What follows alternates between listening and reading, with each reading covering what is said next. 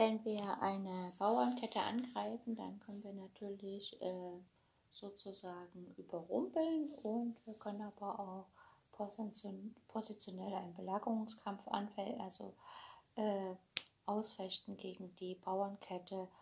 Und das heißt, der Angreifer muss sich natürlich dann entscheiden, wie er damit umgeht. Und genau das werden wir uns heute in der Sendung anschauen, wie wir mit diesen beiden Möglichkeiten, eine Bauernkette zu attackieren, umgehen. Und es geht gleich los.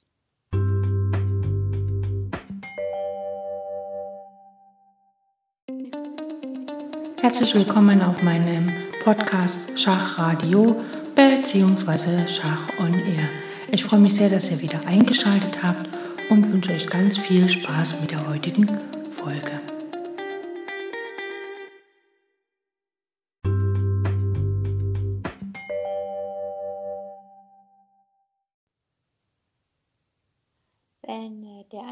Sinne äh, der Ausführung von Aaron Nimzowitsch in seinem Buch Mein System gespielt hat, also den Angriff gegen die Basis und die korrekte Anwendung des Abtauschmanövers auf dem Blockadefeld, so wird sich ihm nicht selten das völlige Freiwerden der gehemmt gewesenen Bauern als Belohnung darbieten. Zuweilen gelangt aber der mit angedeuteten Mitteln geführte Kampf an einen toten Punkt und in solchen Fällen ist die Anwendung eines neuen äh, strategischen Elements vonnöten. Also äh, deswegen müssen wir uns einige Partien heute anschauen. Und äh, wir schauen uns hier eine Partie aus Karlsbad an, gespielt 1911 von Aaron gegen Georg Salve. Los geht's hier ganz klassisch mit E4, E6. Upsala.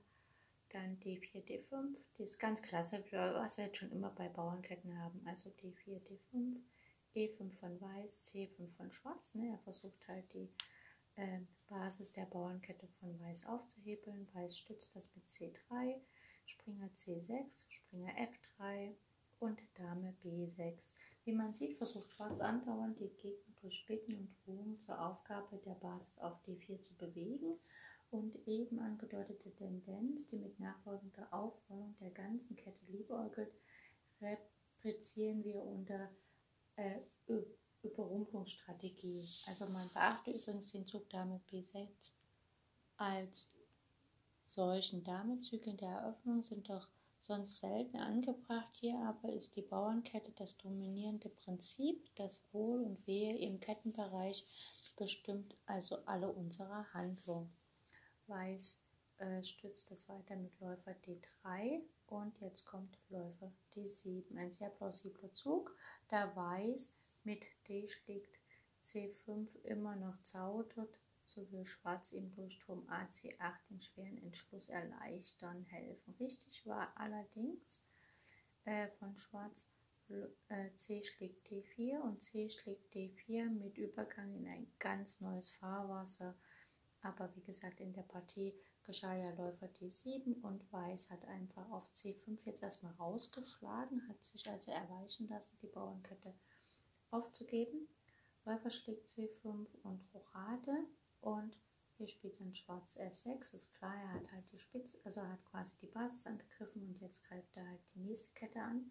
Schwarz fühlt sich äh, nun wohl und stützt sich voller Begier auf den letzten Sprössling aus der einst so stolzen Kettenfamilie, um ihn zu vernichten. Seine Kriegsparole könnte sein, Platz für den Bauern auf E6, aber es kommt ganz anders, denn Weiß hat ja nun auch noch eine Reserve, er hat eine zweite Bauernkette, oder ja, Bauernkette ist es ja nicht, aber er hat eine zweite Kette, er spielt jetzt einfach B4. Äh, um E5 auf nachhaltige Weise zu decken, könnte man hier auch versuchen, Dame E2 zu spielen. Aber dann, äh, das ist halt, äh, hier kommt dann halt einfach der Austausch, äh, der Abtausch auf E5. Also F schlägt E5, Springer schlägt E5, Springer schlägt E5, Dame schlägt E5 und dann kommt Springer F6 und der blockiert die Dame auf E5 ist halt leicht vertreibbar. Deshalb hat sich Weiß hier für B4 entschieden kommt Läufer E7, muss er weg in der Läufer, dann kommt Läufer F4, stützt den Bauern nochmal und jetzt nach F schlägt E5 wiederum unsere mehrmals besprochene Abtauschwendung. Das ist, äh, der ist aber diesmal an innere Berechtigung fehlt, denn der neue Prokürläufer auf E5 erweist sich als euer äußerst zäher Gesell. Also Weiß schlägt mit dem Springer, der Schwarze schlägt mit dem Springer auf E5, der Läufer schlägt auf E5 und jetzt sieht man schon, der Läufer auf E5 ist nicht ganz so leicht zu vertreiben. Springer F6 ändert daran nichts. Man hätte denken können, okay, es geht hier Läufer F6, aber danach wird halt einfach mal Dame H5 mit Schach gespielt. Nach G6 schlägt der Läufer auf G6 und nach H schlägt G6 äh, schlägt die Dame auf G6 und nach König E7 fällt einfach nach Läufer F6 Springer äh, F6 kommt halt Dame G7 und das ganze Manöver vom Schwarzen ist halt einfach schief gegangen, denn die Figur, eine Figur fällt noch und damit hat Weiß halt einfach mal zwei Bauern mehr. Ja, deswegen nach Läufer E5 spielt Schwarz hier gleich Springer F6 und Weiß spielt Springer D2.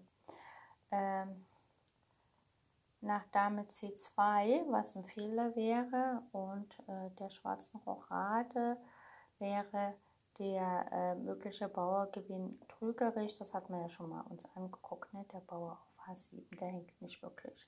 Also deswegen hier Springer D2 und Schwarz rochiert erstmal und jetzt spielt halt Schwarz, äh, Weiß den Springer nach F3 und Jetzt ist quasi der Block höher, der Läufer auf E5 ist halt einfach gestützt durch den Springer. Jetzt folgt der Läufer D6 in der Partie.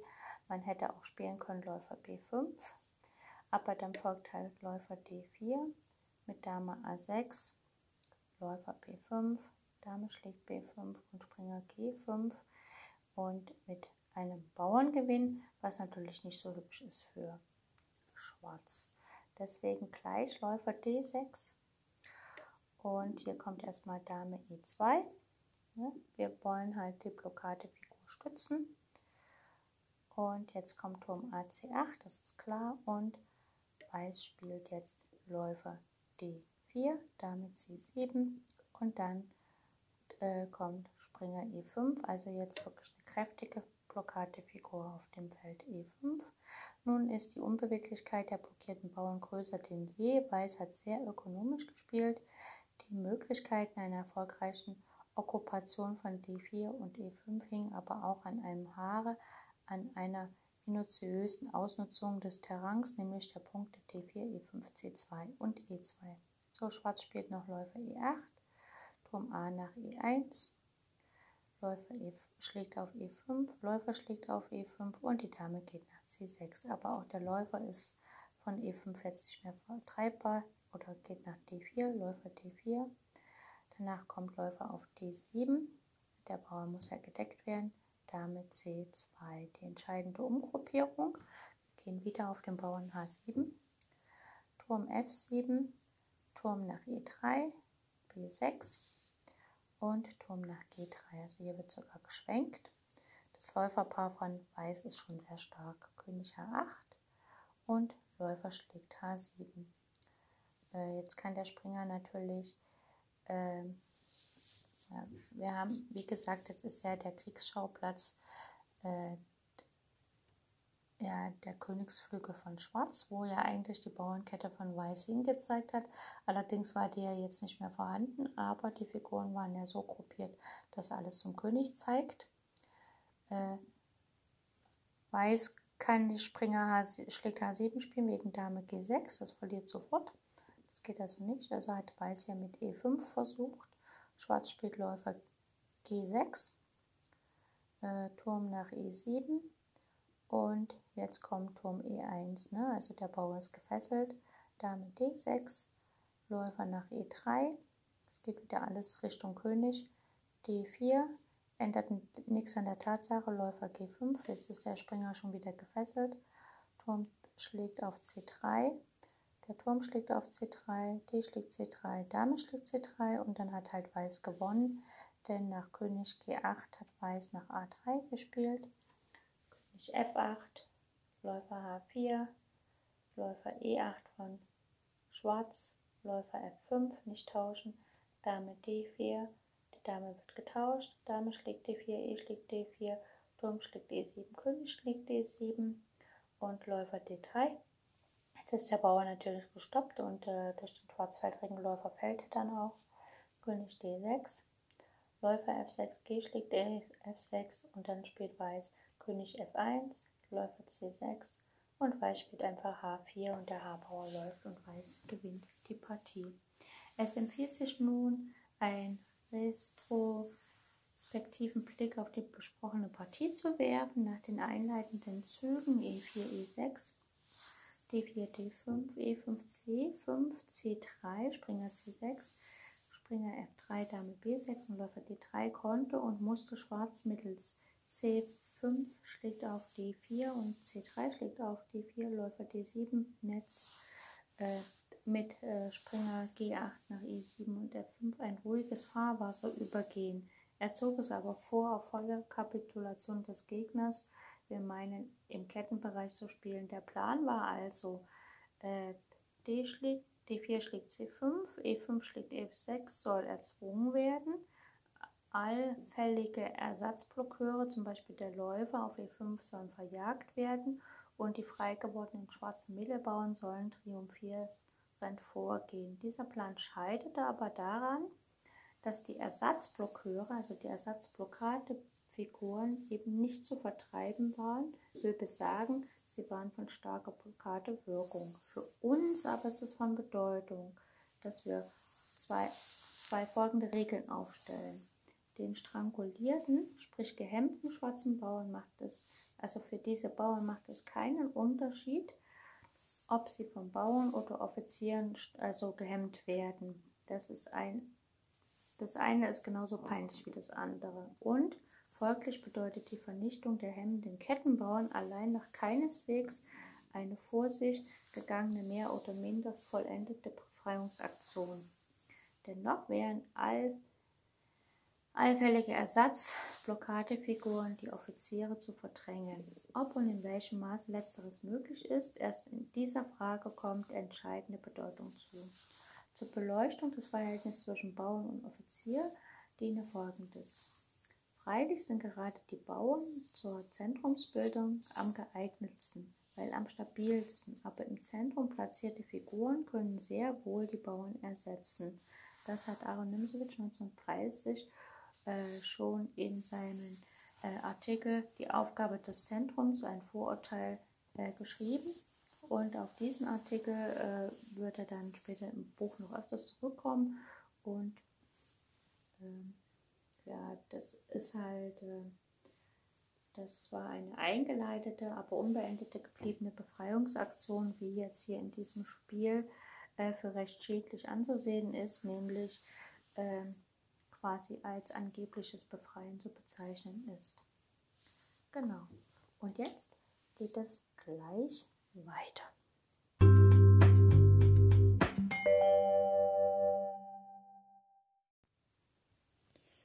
So, schauen wir uns gleich das nächste Thema an. Und zwar haben wir, wie gesagt, äh, diesen Gegensatz vom positionellen Kampf gegen ähm, äh, gegenüber der langsamen Belagerung der ungedeckten Basis zu betrachten. Und da geht es gleich los. Wir haben hier wieder eine Partie und zwar ganz klassisch E4, E6, D4, D5, E5, C5. Das ist der Klassiker bisher und Weiß stützt das meistens mit C3. Schwarz greift nochmal die Basis der Bauernkette an, nämlich das Feld D4 mit Springer C6. Schwarz deckt das mit Springer F3. Jetzt kommt Dame B6, das hatten wir vorhin schon, Läufer D3. Und der, der Zug Läufer D7 war ja äh, nicht ganz so effektiv im Sinne von Schwarz. Und äh, da kann man halt einfach überlegen, wie wir schon mehrfach gehört haben, dass einfach Schwarz auf D4 einmal schlägt, nämlich C schlägt D4. Und was hätte dieser Zug quasi jetzt zu bedeuten? Nun, hier da wird die Basis D4 völlig unbeweglich gemacht, wird auf D4 quasi fixiert der Bauer, wenn der Bauer von C3 schlägt. Und der muss ja schlagen, sonst fällt der Bauer auf E5. Und ähm, ne, also nach geschehenen C5 D4 äh, konnte der Bauer D4, ob gut oder schlecht, doch noch seinen Platz verlassen. Also D5 schlägt, D4 schlägt C5. Nun aber ist solches nicht mehr möglich und wir müssen uns darüber im Klaren sein, dass C schlägt D4 nicht so äh, nicht gar so wenig Resignation enthält, äh, die ehrgeizigen Träume, den Gegner zu einer völligen Kapitulation im Kettenbereich zwingen zu wollen. Diese Träume sind nun zu Grabe getragen, aber statt dieser erhält Schwarz kleine, aber reale Möglichkeiten. Der Bauer D4 wird nämlich mehrmals angegriffen, nicht so sehr aus dem Grunde, weil die Eroberung der genannten Basis wahrscheinlich ist, nein, Vielmehr geschieht solches, um den gegnerischen Figuren eine passive, weil verteidigende Rolle aufzuzwängen. Unser Ziel ist ein ideelles, der Vorteil der aggressiven Figurenstellung und die Fortsetzung könnte quasi sein, äh, C schlägt D4. Also, wir haben jetzt hier C schlägt D4 gespielt, Weiß antwortet natürlich auch C schlägt D4 und jetzt kommt Läufer D7. Ähm, das droht halt Springer schlägt D4 was äh, zuvor bei, also wenn man vorher bei Läufer äh, D7 praktisch mit dem Schach auf äh, B5 gescheitert wird. Also wenn jetzt ähm, Schwarz Springer schlägt D4 spielt, dann folgt einfach Springer D4 und jetzt kann die Dame auf D4 nicht wieder schlagen, weil einfach Läufer B5 mit Schach kommt und die Dame geht halt verloren.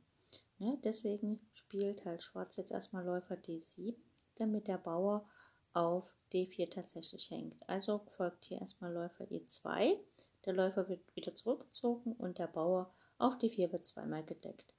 Auf Läufer C2 könnte einfach Springer B4 folgen und Schwarz erhielt den Vorteil des Läuferpaars, äh, was Nimsovic selber, also ja.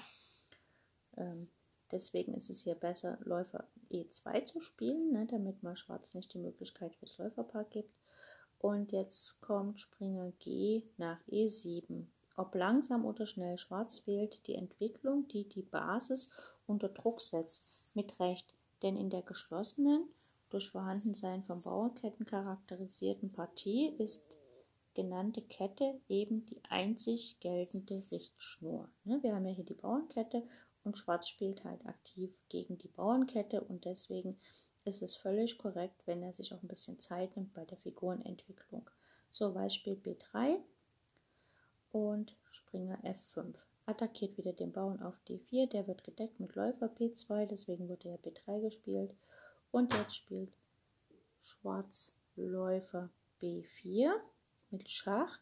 Dieses Schach deklariert die Schattenseiten einer erzwungenen mehrfachen Deckung des Bauern D4 lässt sozusagen die Schattenseiten im hellsten Licht erstrahlen. Die deckenden Figuren stehen einander jetzt im Weg. So, jetzt kann Weiß natürlich nicht rochieren, steht er gerade im Schach, aber wenn er irgendeine Figur jetzt dazwischen zieht, dann ist natürlich der Bauer auf D4 nicht mehr ausreichend gedeckt und demzufolge muss Weiß jetzt König F1 spielen, wenn er kein Material verlieren will. Schwarz spielt Läufer E7, da hat er keinen Grund da mehr rumzustehen. Äh, von Tarasch her rührend denn diesem Zug zugrunde liegenden Gedanken möge der Lernende beherzigen. Um den Druck aufrechterhalten zu können, darf Schwarz das obwaltende Pari-Verhältnis, also 3 zu 3 für und gegen D4, keineswegs zu seinen Ungunsten stören lassen. Die Angriffsfiguren gegen D4 müssen also ihre Angriffsstellungen zu behaupten suchen. Zu diesem Zweck könnte H5 geschehen, zwecks Verhinderung von G4 der Textdruckläufer E7 erreicht dasselbe auf andere Weise. So, wir schauen mal weiter. Also jetzt kann ja Weiß erstmal G4 spielen, um den Springer zu vertreiben. Und dann folgt erstmal Springer H4 und Springer H4 greift natürlich den Bauern, äh, den Springer auf F3 an. Und der Springer auf F3 ist ja Verteidiger von D4 und demzufolge schafft es Schwarz wieder, dieses Verhältnis Angreifer gegen Verteidiger im Balance zu halten äh, weil er halt Läufer E7 gespielt hat. Die Antwort könnte das halt sein, ein Angreifer und einen Verteidiger verschwenden und der Status quo von 2 zu 2 wäre wiederhergestellt.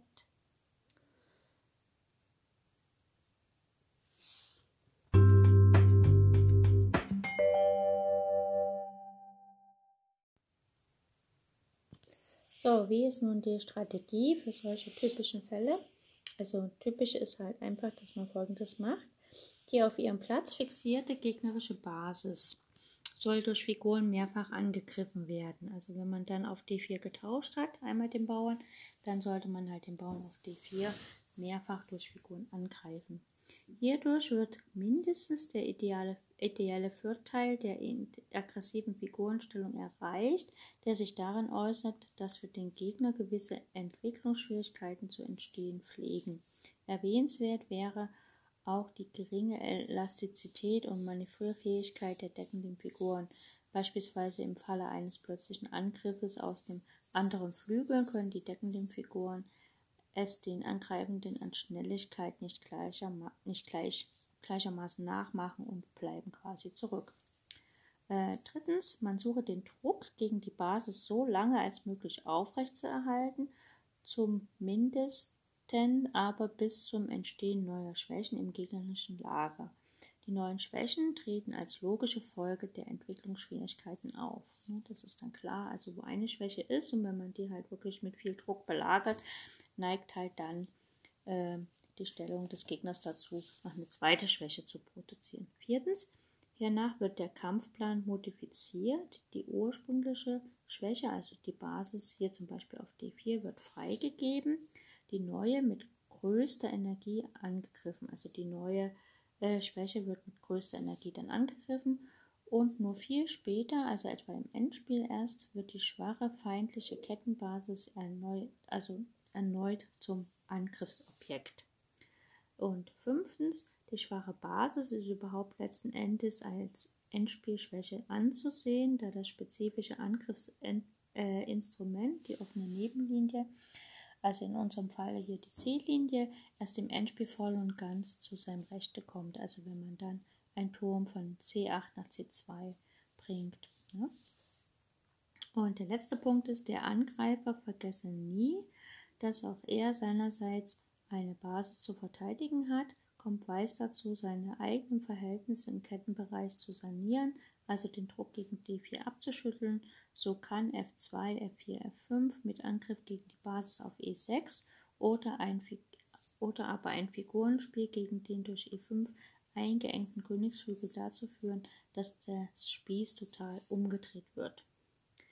Die Anwendung von dem ersten dürfte dem Lernenden kaum Schwierigkeiten bereiten und dazu schauen wir uns mal folgende Stellung an. Wir haben Weiß, den König auf D2, den Turm auf C1, den Springer auf B2 und Weiß hat auch noch einige Bauern, einen auf A2, B4, C5, D5, E4, F5, G2 und H3 und Schwarz hingegen hat den König auf B8, den Turm auf F8, den Springer auf H6 und auch noch acht Bauern auf A7, B6, C7, D6, E5, F6, G7 und H7.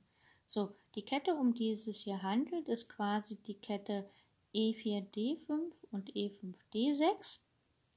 Also hier ein bisschen, ähm, ja, also eigentlich so wie sonst auch immer, ne? Äh, natürlich könnte man hier andere, aber äh, um die Kette handelt es sich und die schwarze Basis ist quasi der Bauer auf D6. Um den soll es hier gehen. Und Weiß spielt halt einfach C schlägt D6 und C schlägt D6. Jetzt in dieser Stellung ist es ziemlich klar, der D6-Bauer ist halt die Basis. Und Weiß spielt gleich folgerichtig Turm C6, belagert halt diesen Bauern auf C6 weil äh, Schwarz verteidigt den mit Springer F7 und Weiß attackiert ihn weiter mit Springer C4. So, alle weißen Figuren greifen den Bauern an und nach Turm D8 alle schwarzen Figuren äh, decken quasi den Bauern. Ne? Äh, falls Schwarz hier Turm C8 spielen würde, würde einfach B5 kommen. Der Turm wird nochmal weiter gestützt und nach Turm schlägt C6, D schlägt C6, hat natürlich Weiß einen gedeckten Freibauern und quasi ein äh, überlegenes Springer ins Spiel. Das geht also nicht. Also hier hat äh, Schwarz sich für Turm D8 entschieden und dann spielt Weiß A4. Um die Angreifer den Springer auf C4 auf seinem Platz zu behaupten, hat Weiß äh, hat quasi nun die Basis D6 unter Druck gesetzt und besitzt somit den unter B, also den erwähnten idealen Vorteil der aggressiven Figurenstellung. Springer C6 ist halt aggressiver als der Springer auf F7. Und dieser Vorteil wäre auszunutzen, entweder durch B5, Neps äh, König C3 und dann A4, A5 oder durch das Spiel am Königsflügel H4 und dann halt wandert der König von D2 nach E3, F3, G4 und H5, gefolgt von G2, G4 und dann nach G5 und H6 würde das Eindringen des Königs äh, nach G6 dann quasi gestatten. Aber natürlich geht es halt hier dann ein bisschen schneller, wenn man halt mit A4 gleich äh, gegen den Bauer auf B6 losgeht. Ne? Also man kann ja hier am Darm und am Königsflügel spielen. Also ne, man strebt halt einfach B5 an und dann läuft der König rein und dann kann der Springer sich halt wieder frei bewegen und man kann halt auf andere Ziele losgehen. Viel schwieriger ist es für den Lernenden, die unter C und D gezeigten Sachverhalte zu assimilieren. Also äh, C war nochmal zur Wiederholung oder 3 äh, man suche den Druck gegen die Basis so lange wie möglich aufrecht zu erhalten, zumindest so lange, aber bis eine neue Schwäche entstanden ist. Und D war halt äh, dann quasi den Kampfplan daraufhin anzupassen und dann mit größter Energie gegen die neue Schwäche vorzugehen. Und das ist halt schwieriger zu äh, verstehen für den Lernenden, denn die direkte Ausnutzung einer Bauernschwäche ist nicht eigentlich Sache des Mittelspiels, alles, was wir zu erreichen hoffen, ist, äh, den Gegner eine geraume Zeit unter dem Nachteil der erzwungenen Deckungspflicht leiden zu lassen. Hat sich als Summe genannter Schwierigkeiten eine neue Schwäche im feindlichen Lager ergeben, was nicht unwahrscheinlich ist, so ist es nicht nur erlaubt, nein, es ist sogar geradezu angezeigt, also geradezu Pflicht, diese Basis freizugeben, um sich der neuen Schwäche zu widmen. Je weiter entfernt, also geografisch und auch logisch, die beiden Schwächen voneinander sind, umso besser ist es für den Angreifer. Dieser Zusammenhang war der pseudoklassischen Schule zumindest unbekannt. Also quasi dieser Zusammenhang, äh, sagt Nimsowitsch, war damals der klassischen Schachschule unbekannt, also den Spielern früher.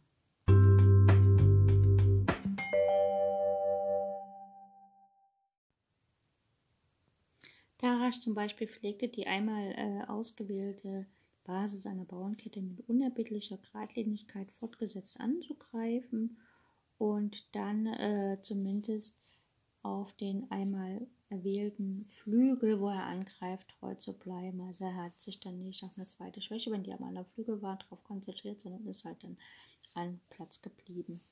Dem gegenüber äh, legt aber Nimsowitsch Wert auf die Feststellung, dass die Schwäche der gegnerischen Basis erst im Endspiel voll und ganz ausgenutzt werden kann. Oder genauer im Endspiel ist das Ziel ein direktes, nämlich die Verti veritable Eroberung des als Angriffsobjekt fungierten Basis, also die Basis der Bauernkette. Im Mittelspiel kann und soll die Beschießung aber nur indirekte Vorteile schaffen helfen. Also im Mittelspiel äh, belagern wir quasi die Basis der Bauernkette äh, so lange, bis wir halt ein, eine neue Schwäche äh, beim Gegner herausgekitzelt haben. Und im Endspiel äh, attackieren wir die Schwäche, also die Basis der Bauernkette, so lange, bis wir sie tatsächlich äh, erobert haben. Schwarz greift beispielsweise schon im Mittelspiel die feindliche Basis an. Die gegnerischen deckenden Figuren stehen einander im Weg, die Entwicklungsschwierigkeiten entstehen und Weiß sieht sich dazu gezwungen, eine neue Schwäche im eigenen Lager zu schaffen, zwecks Behebung der Entwicklungsschwierigkeiten. Die neu entstandene Schwäche ist nun als direkte Frucht unserer Belagerungsarbeit zu betrachten. Die Existenz der verflossenen Flamme ist ganz und gar zu vergessen und des Angriffs ganze Wucht richtet sich nun gegen die neue Schwäche. Und erst im Endspiel darf es geschehen, dass wir von der quasi erst angebetenden, äh, dass wir quasi von der erst, äh, ersten Schwäche quasi wieder anfangen, Notiz zu nehmen. Im Endspiel mag also die Basis einer Bauernkette wieder zum hauptsächlichen Angriffsobjekt werden. Als Beispiel für die eben erläuterte indirekte Ausnutzung einer geschwächten feindlichen Basis möge jetzt folgende Partie gelten. Schauen wir uns mal an. wir haben hier wieder die Anfangszüge, ganz klassisch. Äh, E4, E6, D4, D5, E5 und C5 von Schwarz und Weiß spielt C3. Schwarz geht wieder auf D4 los mit Springer C6, Weiß deckt das mit Springer F3, Dame B6, Läufer D3.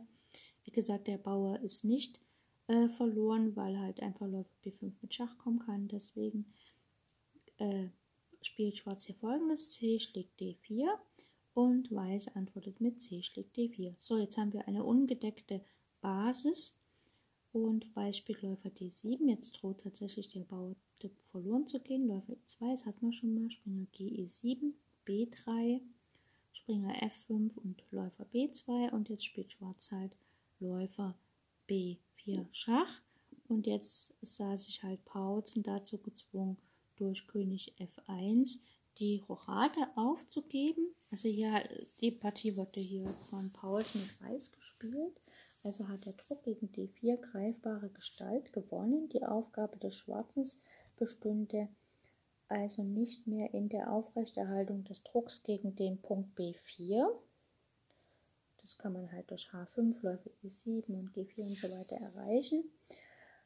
Vielmehr sollte jetzt der Schwarze das Spiel gegen die genannte Basis aufgeben, also gegen diesen Bauern auf D4 aufgeben und alles tun, um König F1 als Schwäche aufzudecken und auszunutzen. Dies ist allerdings nur durch Anwendung eines recht versteckten Qualitätsopfers möglich.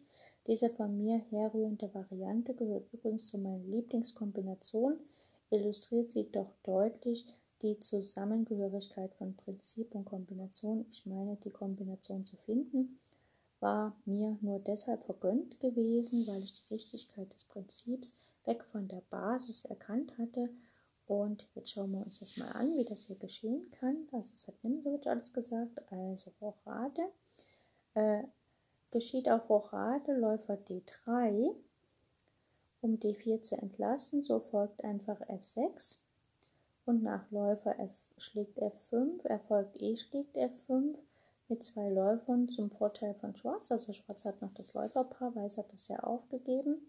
Und die Hauptvariante, ähm, ja, deswegen ist halt einfach nach äh, König F1 einfach mal Rochade. Äh, Weiß hat ja weitergespielt mit G4. Das ist ja klar, das war ja so gedacht.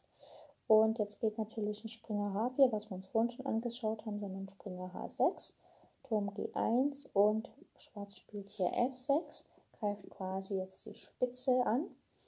Äh, e schlägt F6 und Turm schlägt F6, das heißt die Bauernkette von Weiß hat schon mal ein bisschen was verloren und Schwarz hat halt erreicht, dass er halt den geschwächten König auf der F-Linie quasi über die Turmverdopplung auf der F-Linie attackiert. So, G5 könnte man denken, okay, jetzt verliert halt Schwarz Material, verliert er ja faktisch auch. Und dann kommt erstmal Turm F, schlägt F3. Läufer schlägt F3 und jetzt kann der Springer wegziehen. Also äh, wenn, wenn im 16. Zug äh, G schlägt H6 gespielt wird, dann folgt einfach Turm F7. Kein Problem für Schwarz. Also Läufer schlägt F2, äh, F3 und Springer F5. So, jetzt sehen wir schon, Schwarz hat wie gesagt eine Qualität geopfert und Schwarz spielt jetzt, äh, Weiß spielt Turm G4 und die desolate Königsflügel vom Weißen, die schwach gedeckten Punkte in der F-Linie dürften meines Erachtens zum Verlust ausreichen und ähm, hier gibt Nimsowitsch nur eine kleine Kostprobe davon. Also Schwarz spielt zum Beispiel Läufer E8, dann kommt Dame E2, Springer C schlägt auf D4, jetzt fällt der Bauer ja doch. Turm schlägt D4, Springer schlägt D4, Dame E5. Äh, jetzt kann man den Springer nicht wegsetzen, weil der matt droht. Ne, das ist quasi ein kleiner Versuch zu schwindeln, aber es kommt halt Läufer B5 mit Schach, König G2 und dann kommt Springer F5. Der deckt quasi das Feld G7 und der Turm auf der achten Reihe ist ja jetzt auch schon aktiv. So, Läufer D5, Läufer schlägt D5, äh, den kann man natürlich äh, E schlägt D5 und Dame schlägt den Springer, Turm F8 und das ist halt jetzt so ein bisschen das Problem, dass wenn die Dame weggeht, F2 Bauer ist sehr schwach, Dame schlägt auf D5 und dann kommt Turm F7, Ja, verhindert halt das Schach, aber wie gesagt, der F2-Punkt ist immer noch schwach von Weiß. Ne, die Selbstentfesselungszwecksicherung von G7 gegen das äh, Dame D4 gerichtet. Ne? Also die Dame will ja nach D4 gehen und will den Abtausch erzwingen, aber das klappt hier nicht. So, Dame D4 und jetzt ist es halt so, dass Schwarz einfach Läufer C5 spielt und Weiß muss jetzt aufgeben. Die Entscheidung ist logischerweise am Königsflügel gefallen. Es ist dem Nachziehenden gelungen, die neue Schwäche ohne Rücksicht auf die alte voll und ganz auszunutzen. Der Lernende möge quasi die vom 11. Zug ab erfolgte Schwenkung von der Mitte, also der Basis auf D4 hin zum König F1 geschwächten Königsflügel hin ganz besonders berüstigen. Als Gegenstück zu der eben demonstrierten Schwenkung möchten wir betonen, dass ähm, man das auch quasi ein bisschen anders spielen kann. Und ähm, also nach Läufer E7 kann halt einfach G3 mit König G2 erfolgen und dann ist der König halt sicher und D4 ist einfach entlastet und das wird er halt dann dem Weißen gute Chancen einräumen, denn nach erfolgter Konsolidierung kann der Anziehende, also Weiße, sehr wohl den Spieß herumdrehen. Äh, gemeint ist hier der Angriff gegen den Bauern auf E5 und den eingeengten schwarzen Königsflügel. Und dazu gibt es eine Partie Nimsovic-Tarasch, die wir uns dann gleich ein, äh, anschauen. Ehe wir aber weitergehen, wollen wir dem Lernen ganz besonders ans Herz legen, dass er sich darin üben möge, die gegnerische schwache Basis im Endspiel ausnutzen zu können. Wir empfehlen quasi ähm, die Studie einiger ähm, Partien und auch zum Beispiel kann man sich mal eine Bauernkette aufs Brett stellen, also Weiß hat D4, E5, Schwarz D5, E6 und geben jedem der Partner noch eine Anzahl der Bauern, also Weiß zum Beispiel A2, B2, F2, G2, H2 und Schwarz hat das gleiche auf der siebten Reihe, also A7, B7, F7, G7, H7 und nun versucht man halt die Schwäche von D4 in einem Reihenbauernspiel, äh, zum Beispiel auch bei vorhandenen Türmen oder bei je einem Turm und einem eine Leichtfigur auszunutzen. Das kann man ja einfach mal probieren und gegen Freunde, Bekannte und Verwandte äh, spielen. Und wir schauen uns hier gleich die Partie Aaron Nimsewitsch gegen Siegbert Tarasch an, äh, gespielt in San Sebastian 1912.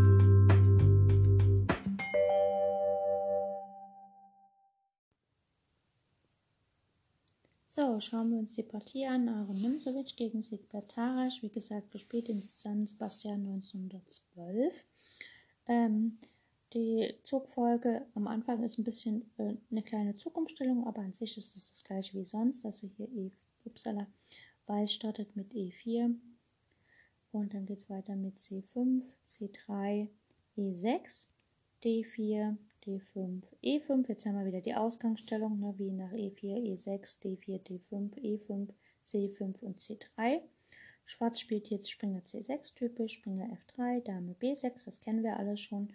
Läufer D3 und Schwarz spielt hier C schlägt D4, Weiß C schlägt D4 und Schwarz attackiert natürlich sofort ähm, die Basis der Bauernkette, also geht halt gegen den Punkt D4 los, also Läufer D7, Weiß spielt Läufer E2, Springer GE7, B3, Springer F5 und dann Läufer B2, das kennen wir ja schon. Jetzt kommt das Schach, Läufer B4, König F1 und jetzt kommt Läufer E7. Wie gesagt, die Idee ist hier nach G4 direkt ähm, einfach äh, Springer H4 zu spielen. Allerdings spielt Weiß hier G3 und versucht sich halt hier einfach ein bisschen äh, die Königsstellung, also eine künstliche Rochade zu machen. Ne? Ziel ist halt einfach König G2 und dann kann der Turm aktiv werden. Erstmal kommt A5, jetzt muss natürlich Weiß dagegen steuern mit der A4 und Turm C8. Ähm, so richtig Zeit bleibt hier nicht, äh, einfach den König hinzuschwenken. Deswegen spielt Weiß erstmal Läufer B5. Nach Springer B4 kommt erstmal Springer C3. Ne, die Idee ist ja nicht, wahllos irgendwie Figuren zu tauschen, sondern man muss ja immer gucken, dass der Bauer auf D4 nicht verloren geht. So, ähm, Weiß, äh, Schwarz könnte Läufer B5, dann käme Springer B5 und nach Springer C2, ähm, ja, das ist, ja, da hat halt Weiß auch noch Chancen, aber hier, wie gesagt, nach Springer C3 hat halt Schwarz Springer A6 gespielt und nach König G3, äh, G2 kommt halt Springer C7. Also der ist ungruppiert, weil er möchte halt, dass der Läufer wieder weggeht. Der Läufer geht nach E2 zurück, ist ganz klar. Und jetzt kommt halt Läufer B4. Der Springer geht nach A2 und der schwarze Springer geht wieder zurück nach A6. Denn wenn der Läufer geschlagen wird, dann kann man ja mit dem Springer zurückschlagen und der Springer steht halt auf B4 auch sehr gut. So, Weiß spielt Läufer D3 und jetzt kommt Springer E7, also der zweite Springer kommt halt auf das Feld C6. Turm nach C1 und Springer C6. Äh, Weiß wird kaum die Qualität opfern wollen, aber Weiß spielt erstmal Springer schlägt B4 und Springer A schlägt B4. Jetzt hat der Läufer wieder ein Problem, der geht erstmal nach B1 zurück. Und nun hat Weiß quasi die Entwicklungsschwierigkeiten überwunden. Die Basis D4 ist sozusagen bestens gedeckt und kann von Schwarz auch nicht weiter attackiert werden. Also wenn der Springer sich wieder umgruppiert, das dauert halt einfach mal eine Weile. Oh, und in der Zeit, also auf F5 kann ja auch der Springer dann geschlagen werden vom Läufer. Ne? Also bestens gedeckt und somit kann der Spieß umgedreht werden. Weiß eröffnet einen Angriff jetzt gegen äh, den durch E4, E5 eingeengten schwarzen Königsflügel. Ja, wir sehen ja die weißen Bauern zeigen den Königsflügel und die weißen Figuren sind eigentlich auch bereit, dort anzugreifen. Jetzt wird erstmal H6 gespielt und Weiß hat ja sowieso nicht rochiert, also G4, um die Rorate unsympathisch erscheinen zu lassen. Ne? Also vielleicht besser war sogar Turm C1, C3 und dann, dass der Turm nach E3 geht, aber so ist es auch okay. So, Springer E7 von äh, Schwarz und Turm C8. Turm schlägt C8, Läufer schlägt C8 und dann erstmal Springer E1. Ne, der Springer will natürlich den Springer da vertreiben. Äh, Turm F8, das heißt, Schwarz wird jetzt auch nicht rochieren und Springer D3. Äh, wir haben wieder das gleiche Dilemma, man hat das Gefühl, der Bauer hängt, also aber nur die Dame hat ihn ja angegriffen, also der Bauer ist gar nicht zweimal angegriffen. Und jetzt nach F6 spielt Weiß erstmal Springer schlägt B4, Dame schlägt B4. Also der Druck gegen D4 bleibt noch aufrechterhalten, aber Weiß richtete jetzt sein Spiel gegen den Bauern auf E6. Also E schlägt F6, Turm schlägt F6 und Läufer nach C1. Wir wollen halt äh, am Königsflügel angreifen, also der Weiße zumindest. Ne? Der Mut, der dazugehört, sich mit Bedacht stundenlang bedrängen zu lassen nur um einer entfernten Chance willen, diesen Mut findet nun seine Belohnung. Weiß erhält direkten Angriff, man beachtet die zur Aktivität erwachten Läufer. So, Schwarz spielt Springer C6. Ne, der Bauer wird wieder zweimal äh, attackiert und jetzt wird erstmal G5 gespielt, einfach um den Turm zu befragen. Der H schlägt G5, Läufer schlägt G5 und der Turm geht zurück nach F8. Jetzt kommt Läufer E3, der Bauer wird wieder ausreichend gedeckt. Dame E7 und dann Dame G4. Also Weiß spielt aktiv gegen den Königsflügel bzw. gegen den schwachen Bauern auf E6. Dame F6. Jetzt muss man natürlich gucken, dass man hier nicht verliert. Turm G1. Äh, Weiß möchte den König sozusagen in Sicherheit bringen und dann schon zwei Figuren auf der G-Linie stehen haben. Turm H8 und König H1 ist logisch. Ne? Weiß möchte halt den Bauern auf ähm, G7 erobern, Turm H4. Und jetzt ist die Frage, kann man ihn nehmen oder kann man ihn nicht nehmen? Und äh, Dame nach G3. So, jetzt ist natürlich der Bauer fällt jetzt leider hier. Allerdings fällt dann auch der Bauer auf G7.